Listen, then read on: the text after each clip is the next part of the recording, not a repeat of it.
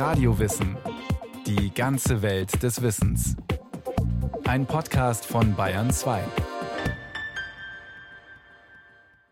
Durch die dunkle Jahreszeit, vor allem zwischen den Jahren, laufen wild maskierte Gestalten.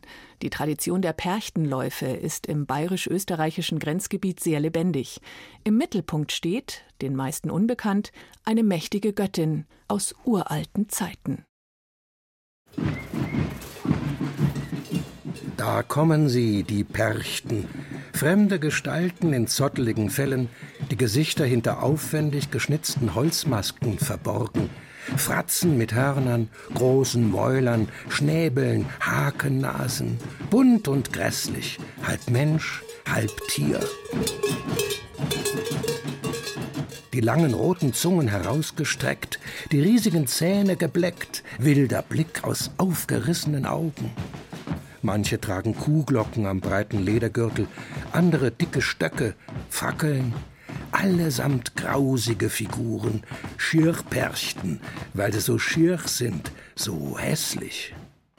Begleitet werden sie von den Schönperchten. Musiker mit Trommeln und Glockenspiel, die Gesichter ebenfalls hinter geschnitzten Holzmasken, diesmal aber mit eindeutig menschlich freundlichen Zügen. Am Leib kein Zottelfell, sondern aufwendig gearbeitete Lederjoppen in verschiedenen Farben. Perchtenläufe in der dunklen Jahreszeit sind eine Tradition im Alpenraum, vor allem in Tirol, im Salzburger Raum und Berchtesgadener Land und, eher ungewöhnlich, in Kirchseon, einer Marktgemeinde nur ein paar S-Bahn-Stationen östlich von München entfernt. Die Ursprünge der Perchtenläufe sind ungeklärt. Die frühesten schriftlichen Quellen zu lärmigen Umzügen von Maskierten um die Weihnachtszeit finden sich um 500 nach Christus. Ähnliches, wild maskiertes Treiben gab es während der Saturnalien. Es waren die wichtigsten Feiertage im römischen Festtagskalender rund um die Wintersonnenwende am 21. Dezember. Vielleicht dienten sie als Vorbild die Idee, mit Hilfe von Masken eine fremde Wesenheit zu verkörpern, ist jedoch sehr viel älter in der Menschheitsgeschichte. Und woher kommt überhaupt der Name Perchten? Da stößt man auf eine Gestalt, die rätselhaft erscheint. Sie ist der eigentliche Mittelpunkt des Spektakels und doch taucht sie in den allermeisten Umzügen gar nicht auf, bleibt unsichtbar. Frau Percht. Die Perchta. Wer ist sie? Und woher kommt sie? Um die Herkunft der Frau Perchter aufzuspüren, geht die Religionswissenschaftlerin Ina Wunn weit zurück in der Menschheitsgeschichte, als unsere Vorfahren gerade erst damit anfingen, ihre Toten zu begraben. Es wird vermutet, dass sie aus dem germanischen Raum, möglicherweise auch aus dem slawischen Raum kommt. Wir müssen mit Indizien arbeiten und diese Indizien führen uns zurück in die Zeit des Neolithikums, also der Steinzeit, das ist die Phase, in der unsere Vorfahren das Land durchstreiften als Jäger und Sammler. Jäger und Sammler sind aber auf ein Revier angewiesen. Also das heißt, wenn man nicht sesshaft ist, muss man dieses Revier in irgendeiner Weise markieren. Und dieses Markieren tut man am besten, indem man so eine Art Erbschein vorweist. Da es aber vor 20.000 Jahren weder Ämter noch Erbschein gab, ist die beste Methode, man bestattet seine Toten und man bestattet sie deutlich sichtbar. Die Verstorbenen bekommen so also Macht im Weltbild der Menschen damals. Sie können die lebenden Familienmitglieder schützen, noch lange nach dem eigenen Tod. Und noch jemand kann Schutz gewähren in der Vorstellung der Steinzeitmenschen. Die Frau, genauer das Weibliche. Für die Religionswissenschaftlerin sind all die steinzeitlichen kleinen Frauenfiguren wie die bekannte Venus von Willendorf mit üppigen Brüsten und ausladenden Hüften nicht nur Fruchtbarkeitssymbole. Sie interpretiert sie als Schutzfigürchen, die Aggression abwehren und Frieden stiften sollten. Das ist einmal das beschwichtigende Angebot von Sex, das heißt die Darstellung der weiblichen Genitalien, wenn sie dezent dargestellt werden. Und ein weiterer Aspekt von Frauenfiguren und auch von lebenden Frauen sind ihre Brüste. Die Brüste von Frauen wirken auf jeden automatisch unglaublich beruhigend, weil er als kleines Baby eben an der Brust seiner Mutter gehangen hat. Das ist das erste schöne Gefühl, was ein Mensch bekommt. Die Frau als Schutzmacht, zusammen mit der Kraft der Ahnen, Beides verschmilzt in der Vorstellungswelt unserer Vorfahren zu einer mächtigen Urmutter, der Magna Mater, die sich in der Unterwelt um die Toten kümmert und auch für das Wohlergehen der Lebenden sorgt, die uralte Göttin. Nahezu überall kann man diese Welt- und Erdmutter finden. Der Kulturanthropologe Wolf-Dieter Storl hat lange Zeit in Nordamerika bei den Cheyenne-Indianern verbracht und sie dort als die ehrwürdige Eskiman kennengelernt.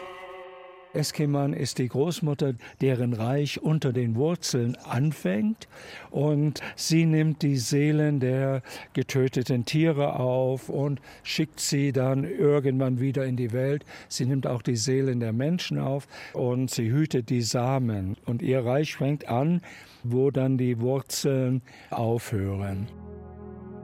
Eskiman bei nordamerikanischen Indianern. Pachamama in Südamerika. Ereshkigal und Inanna bei den alten Sumerern, Hathor und Isis in Ägypten, Isanami no Mikoto in Japan, Shakti in den Hindu-Religionen, Aphrodite und Hekate im östlichen Mittelmeerraum. Gaia, Artemis, Kybele oder auch Demeter bei den Griechen und Römern. Freya und Hel in der germanischen Mythologie. Die Urmutter und Gebieterin über Werden und Vergehen hat viele Namen und Erscheinungsformen. Im Alpenraum tritt diese Hüterin des ewigen Kreislaufs, Herrin über Leben und Tod, als Perchta oder auch Frau Percht in die Menschenwelt. Ihr Name bedeutet die Strahlende, die hell glänzende, abgeleitet wohl von dem althochdeutschen Adjektiv Perat, gleichzeitig auch die Verborgene. Perchta, die hell glänzende also, die in den dunkelsten Tagen des Jahres zu den Menschen kommt. Beim Perchtenlauf in Kirchseon trägt die Figur der Frau Percht eine Doppelmaske. Von vorne schaut man in ein wunderschönes, freundliches Frauengesicht im Strahlenkranz der Sonne. Dreht sie sich aber um, starrt einen eine Teufelsfratze an, mit glühenden Augen, Hörnern und großen Ohren. Gemeinsam mit ihrem Gefolge, den Geistern, Toten und Dämonen, zieht die Percht nachts im Schneesturm übers Land. Die wilde Jagd, das wütende Heer und bedeckt das neue, noch schlafende Leben in der Natur mit einer schützenden weißen Decke. Zu den Menschen, so sagt man, hat sie ein ambivalentes Verhältnis. Großzügig segnend kann sie sein, aber auch grausam strafend. Diese Motive Schneeflocken, alte Frau und großzügig beschenken, die kennen wir alle. Wir kennen eigentlich diese Frau Perchta. Wir kennen sie durch die Märchen der Gebrüder Grimm und zwar als Frau Holle. Frau Holle ist der Name, den sie eher im mittel- bis norddeutschen Bereich hat. Sie ist aber identisch mit dieser Frau Perchta. Und nicht in jeder Variante des Märchens ist Frau Holle auf Anhieb die liebevoll Sorgende, wenn Goldmarie ihr begegnet sondern sie kann eben auch scheußlich und furchterregend sein, wie die Teufelsfratze in Kirchseon, ergänzt der Kulturanthropologe Storl. Sie trifft die Frau Holle und die Frau Holle hat ganz wirres Haar und schreckliche Zähne. Und weil sie so ein liebes, unschuldiges Wesen ist, zeigt sie sich in ihrer schönen Gestalt. Diese Göttin kann erscheinen als ein böser Drache, oder als eine wirklich wunderschön strahlende Frau. Also das ist die Bandbreite des Urbildes. Doch wie kommt dieses Urbild der Göttin in ein Märchen? Dorthin hat sie sich sozusagen zurückgezogen und versteckt, als mit der Christianisierung Mitteleuropas der Kult um sie verdrängt wurde. In den mündlich überlieferten kleinen Geschichten dagegen hat sie die Jahrhunderte überlebt, an den Herdfeuern und in den Spinnstuben der Frauen. Erst die Brüder Grimm machten im 19. Jahrhundert aus der allmächtigen Göttin ein harmloses Großmütterchen, das die Federbetten aufschüttelt. Und diese Frau Holle ist eine ausgesprochen liebe Frau, nimmt also Goldmarie auf, behandelt sie auf das Allerbeste und als Goldmarie wieder an die Oberwelt möchte, in die Welt der Lebenden, wird sie mit Gold reich beschenkt. Und das ist charakteristisch für diese Mächte der Unterwelt. Zwerge gehören auch dazu. Sie können boshaft sein und bösartig, aber sie können auch wohltuend sein. Sie können reich machen. Aber es ist eben eine ambivalente Figur, sie ist eben auch das Ganze. Sie steht für das Ganze, nicht berechenbare im menschlichen Leben. Und doch versucht der Mensch, das Chaos des Lebens zu beeinflussen. Im Märchen gelingt das. Goldmarie tut, was der Kreislauf der Natur ihr abverlangt, immer zur rechten Zeit. Nach ihrer Ankunft in der Unterwelt auf einer blühenden Frühlingswiese erreicht sie auf dem Weg durch die Jahreszeiten den Ofen, in dem Brote backen. Das Brot steht für das Getreide im Sommer. Goldmarie holt die fertig gebackenen Brote aus dem Ofen. Im Herbst trägt der Apfelbaum schwer an den reifen Früchten und Goldmarie erntet sie. Im Winter schließlich lässt sie es schneien. Sie schüttelt die Federbetten. Als die junge Frau in die Welt der Lebenden zurückkehrt, wird sie dafür reich belohnt.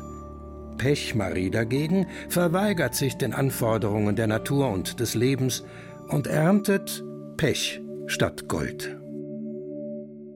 In einer slawischen Variante des Märchens kommt die Herrscherin der Unterwelt noch sehr viel rauer und furchterregender daher. Hier ist sie die Baba Yaga, die Menschenfresserin. Baba heißt Großmutter. Yaga ist einfach die verkürzte Form des Frauennamens Jadwiga. Aber die alte in den slawischen Geschichten heißt auch Baba Roga. Roga bedeutet die Gehörnte. Baba Roga, die gehörnte Großmutter. Auch die hat im Grimmschen Märchen überlebt, in Der Teufel mit den drei goldenen Haaren. Aber woher kommen die Hörner? Und vor allem der Teufel selbst, der ja eine durch und durch christliche Gestalt ist, neben der heidnischen Göttin? Ganz einfach. Der Teufel war nicht immer der Teufel und vor allem nicht das personifizierte Böse.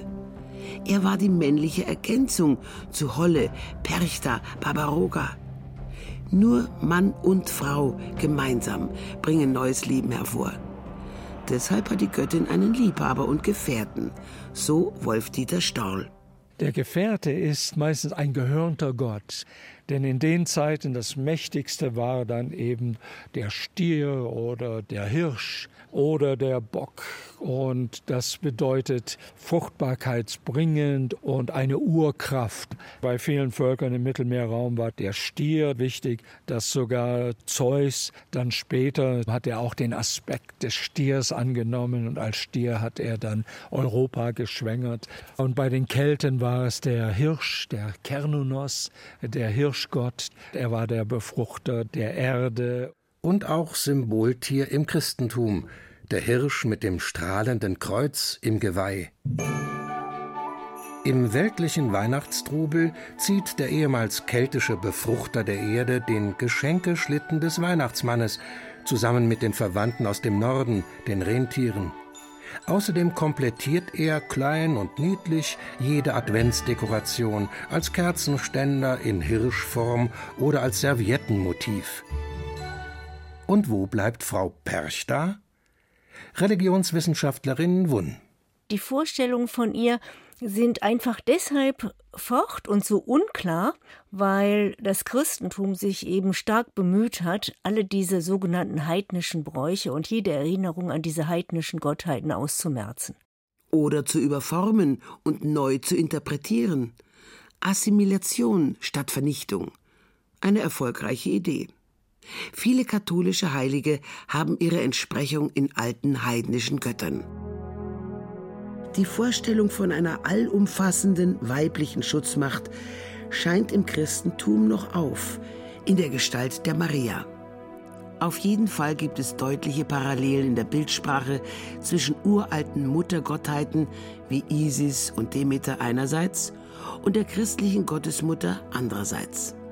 Vor allem die Verehrung der schwarzen Madonna nährt die These von der immer noch lebendigen Erdmutter. Im Angelsächsischen hieß die heilige Nacht auch die Mutternacht. Die längste Nacht des Jahres als Gebärmutter für das neue, noch zarte Licht, das die Welt rettet mit seiner Wärme und Strahlkraft. Da ist es nur ein kleiner Schritt zur Gottesgebärerin im Stall von Bethlehem. In Maria findet die alte Göttin aber nur ein halbes Zuhause. Die heilige Jungfrau repräsentiert nur noch ihren sanftmütig segnenden Aspekt. Die aggressiv wilde Seite fehlt. Gerade das Wilde aber tobt sich in den langen, dunklen Nächten aus.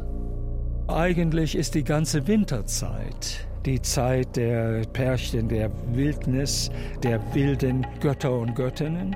Und bei den Kelten fing das ja schon an am Ende der hellen Tage und das sind die Totentage gewesen, die so mit dem November Vollmond anfingen. Das ist, wenn die dunkle Jahreszeit anfängt. Dann wird die Grenze zwischen unserer Welt und dem Totenreich durchlässig und die Seelen- und Samenhüterin zeigt sich unter den Lebenden. Die wichtigsten Nächte sind die Wintersonnenwende vom 21. Dezember und die Nacht vom 5. auf den 6. Januar, Epiphanias, Erscheinung des Herrn. Oder doch Erscheinung der Herrin? In Italien bringt in dieser Nacht noch heute eine freundliche Hexe den Kindern Geschenke. Und noch im Mittelalter nannte man den 6. Januar den Berchtentag.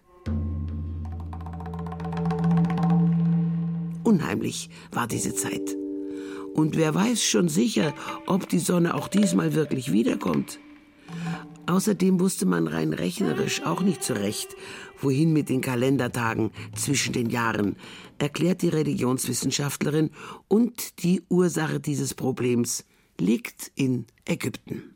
Die Ägypter waren Menschen, die vor bereits fünf oder sechstausend Jahren anfingen, die Natur zu beobachten und vor allen Dingen mathematisch zu erfassen. Und sie erfassten eben auch das Jahr mit seinem regelmäßigen Kreislauf und unterteilten das in zwölf Monate zu jeweils 30 Tagen. Denn die Welt muss ja Ordnung haben. Und dann blieben fünf Tage übrig. Fünf Tage, die man nicht greifen konnte. Und diese fünf Tage, die mathematisch nicht greifbar waren, das waren die Tage, in denen das Chaos in die menschliche Welt eindringen konnte. Das Chaos aus der Anderswelt setzt die natürliche Ordnung außer Kraft und tobt als wilde Jagd durch die gefährlichen Nächte. Vor die Tür geht man besser nicht. Und die Perchta wacht streng darüber, dass kein Rad sich dreht, vor allem kein Spinnrad. Denn selbst das Rad der Zeit steht still, so die altgermanische Vorstellung. Der ewige Kreislauf der Natur ist unterbrochen zwischen den Jahren. Und es braucht die enorme Kraft eines heiligen Schweines, um dieses Rad des Lebens Anfang Januar wieder in Gang zu bringen.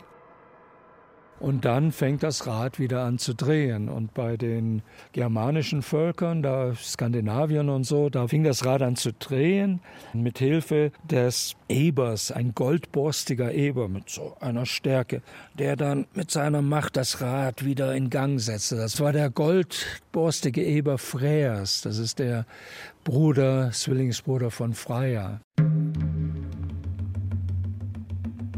Gullinborsti, der Goldborstige, so heißt der göttliche Eber, auf dem auch die Göttin, hier Freya, bisweilen reitet.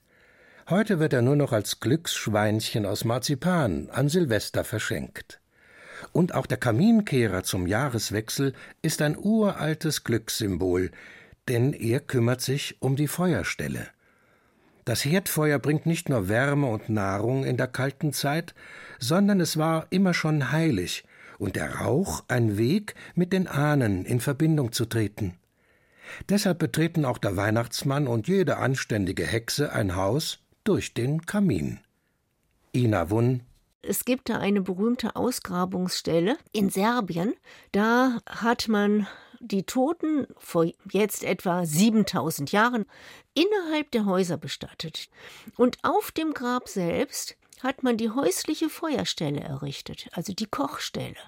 Und an dieser Feuerstelle fand man sowohl Figuren von dieser uralten Totengöttin und an dieser Feuerstelle fand man auch kleine Näpfchen, in denen man dann den Toten Opfer brachte.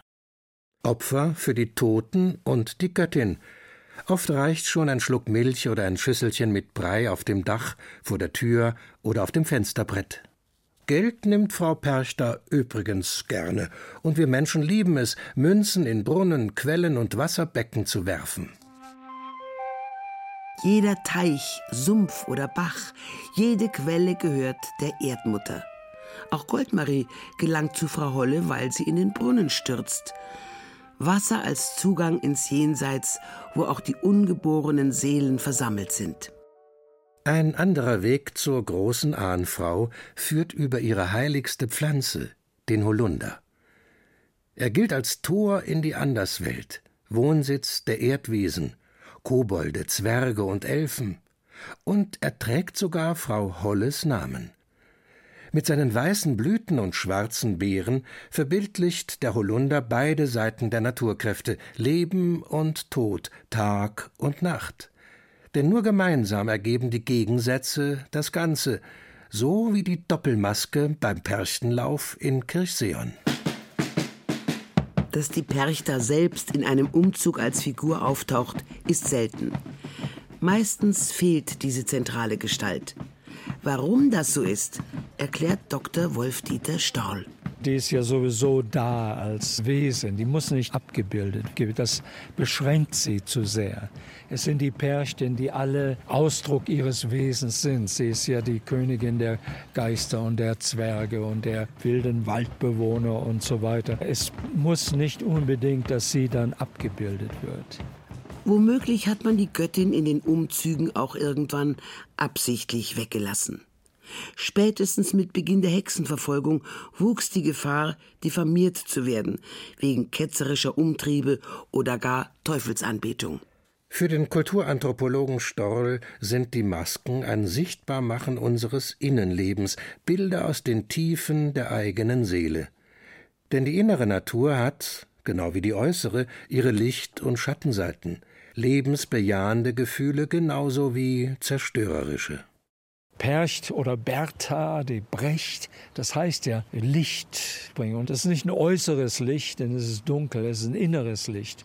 Und wenn die äußere Welt ganz dunkel ist, dann ist es möglich in der Meditation oder in der Einkehr dann das innere Licht besser zu erleben und zu sehen. Aber braucht es für den Blick nach innen eine greifbare Gestalt, den Mythos von der doppelgesichtigen Ahnfrau und mächtigen Erd- und Himmelsmutter? Sind moderne Menschen im 21. Jahrhundert nicht erhaben über diese längst vergangenen primitiven Bildwelten? Wolf-Dieter Stahl wir haben versucht, das zu entmythologisieren und wir haben die Welt entzaubert. Aber der Zauber gehört zum menschlichen Sein. Die mythologischen Bilder, wir brauchen sie. Die ist Nahrung für unsere Seele. Und deshalb tanzen die Perchten in Kirchseon und anderswo, die Schirchen und die Schönen und ehren damit Mutter Natur. Die Perchter. Frau Holle die uralte Göttin zwischen den Jahren.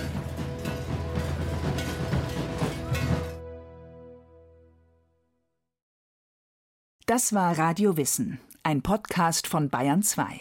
Autorin dieser Folge Birgit Magira. Regie führte Susi Weichselbaumer. Es sprachen Christiane Blumhoff und Rainer Buck. Technik Daniela Röder. Redaktion Bernhard Kastner. Wenn Sie keine Folge mehr verpassen wollen, abonnieren Sie Radio Wissen unter bayern2.de slash podcast.